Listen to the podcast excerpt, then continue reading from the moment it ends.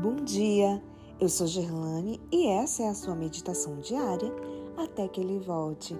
Quinta-feira, 28 de outubro de 2021. Consciência. Verso de hoje, Atos 24, 16. Por isso, também me esforço por ter sempre consciência pura diante de Deus e dos homens.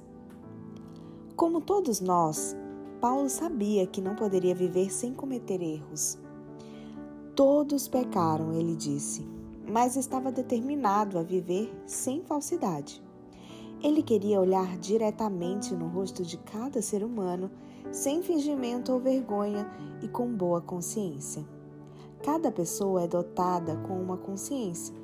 Deus coloca dentro de todos nós essa luz. Salomão a chamou de a lâmpada do Senhor, a qual esquadrinha todo o mais íntimo do corpo.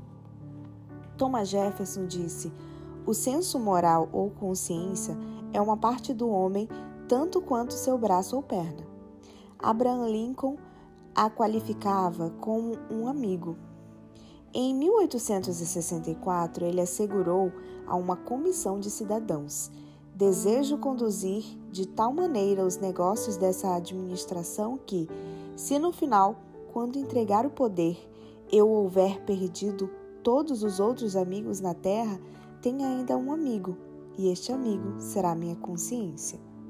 Esse persistente conselheiro íntimo da alma é perceptível e poderosamente retratado por Francis Thompson em seu Round of Riven, O Cão de Guarda do Céu. Ele descreveu com raro bom gosto sua fuga da persistente consciência com a metáfora de um inabalável cão perseguidor. Leia. Eu fugi dele através das noites e dos dias.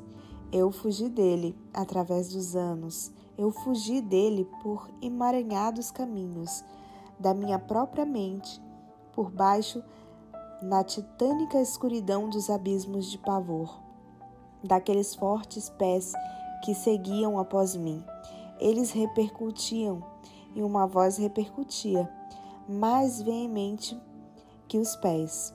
Todas as coisas atraiçoam a ti, que atraiçoas a mim.